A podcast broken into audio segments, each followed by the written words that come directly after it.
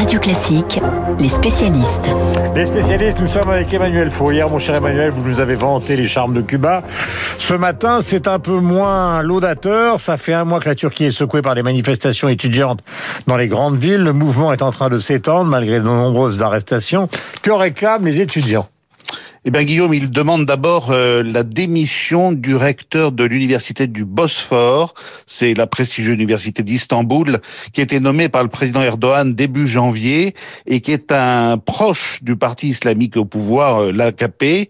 Monsieur Boulou, c'est son nom, a dit que non seulement il ne démissionnerait pas, mais qu'il tiendrait bon le temps de la crise, même si elle doit durer six mois de plus. À partir de là, les étudiants sont descendus dans la rue. Ils sont plus nombreux chaque jour et ils touchent de nouveau campus.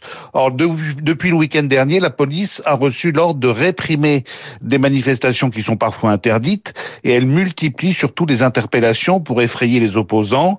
Quatre étudiants ont été arrêtés euh, la semaine dernière pour avoir exposé un tableau représentant un site sacré de l'islam qu'ils ont orné de drapeaux arc-en-ciel de la communauté LGBT, ce qui a fait monter la tension d'un cran, d'autant que sur Twitter, le ministre turc de l'Intérieur a qualifié les manifestants de détraqués LGBT, s'attirant un signalement pour conduite haineuse. Il a ensuite réitéré les mêmes propos dans une vidéo. Alors en plus de la nomination d'un nouveau recteur, les étudiants exigent maintenant la libération de leurs copains arrêtés par la police. Ils ont reçu le soutien précieux des maires d'opposition euh, d'Istanbul et d'Ankara. L'un des slogans qui revient le plus souvent sur les banderoles des manifestants, c'est « Nous ne baisserons pas les yeux ». Le président turc Erdogan euh, s'est exprimé sur ce mouvement étudiant qui dure depuis un mois. Oui, et il n'a pas mâché ses mots. Je vous propose d'ailleurs d'entendre Recep Tayyip Erdogan qui a commenté ces événements. C'était hier à Ankara. Nous allons mener vers l'avenir non pas une jeunesse LGBT, mais une jeunesse digne de l'histoire glorieuse de cette nation. Nous ne considérons pas que ces jeunes, qui sont des membres d'organisations terroristes, ont véritablement les valeurs nationales et morales de notre pays. Ce pays ne sera jamais dominé par les terroristes. Alors vous avez bien entendu, les étudiants sont assimilés à des terroristes et le mouvement LGBT accusé de dévoyer les valeurs morales et le patriotisme turc. Voilà comment M. Erdogan perçoit la colère d'une jeunesse qui refuse l'homophobie et le parachutage d'un recteur à la botte du pouvoir. En fait, le président turc a bien compris qu'il est directement visé par ces manifestations étudiantes. Il sait que le pouvoir actuel suscite l'hostilité d'une partie de plus en plus importante de la population, critiquée pour sa gestion désordonnée de la pandémie et confronté à une récession économique majeure, le président Erdogan se prépare sans doute à des mois difficiles, même si la prochaine présidentielle n'est prévue qu'en 2023. La Turquie doit faire face à des sanctions internationales et aux remontrances de l'OTAN pour ses violations répétées dans les eaux territoriales grecques en Méditerranée. On reproche également à l'autocrate turc d'avoir prêté la main à l'écrasement de l'Arménie dans le Haut-Karabakh et à Washington, la nouvelle administration Biden paraît bien décidée à adopter une ligne de conduite sans faiblesse vis-à-vis d'Ankara. Merci Emmanuel. 7h44 sur l'antenne de Radio Classique. Nous enchaînons sur la situation mondiale des GAFA avec le retrait de Jeff Bezos et puis une date que je vous signalais donc à l'ouverture euh, de la session de la matinale après l'excellente matinale de Dimitri.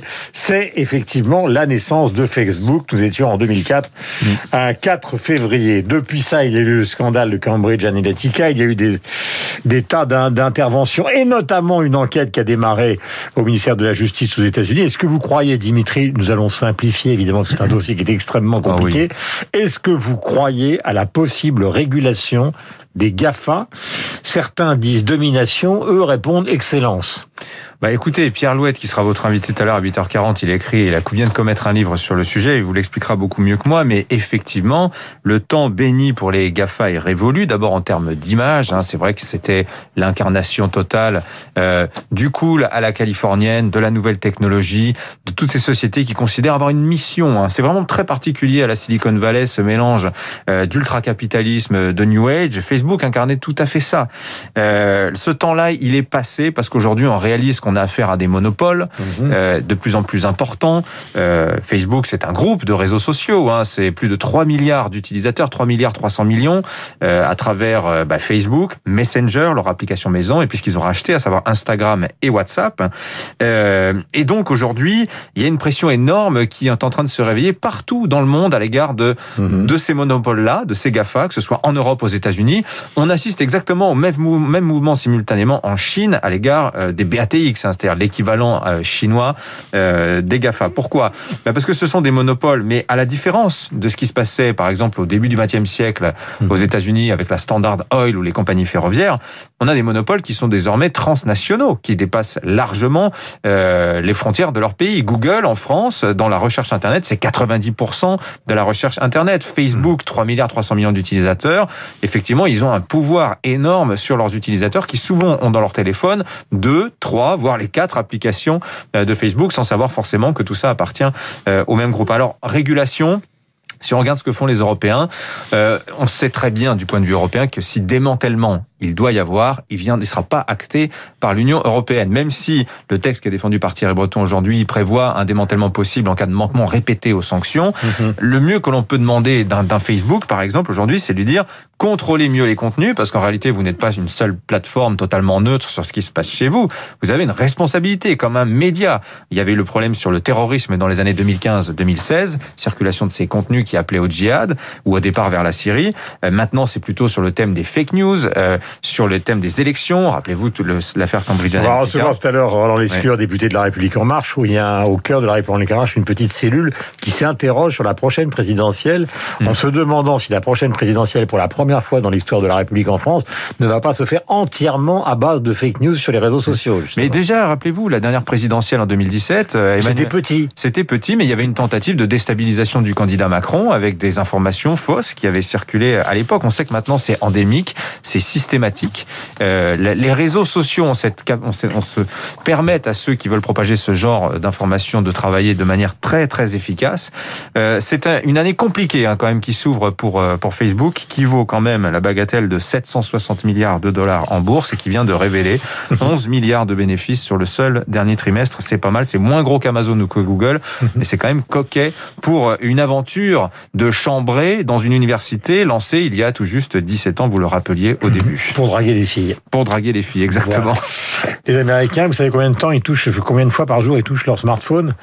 Euh, On dit, j'ai trouvé ça dans le livre de Pierre Alouette, 2600 fois ils touchent leur smartphone. Ouais. Et 50% du temps est passé euh, sur les GAFA. 7h48, nous avons rendez-vous avec le journal imprévisible de Renaud Blanc. Au programme, Aung San Suu Kyi.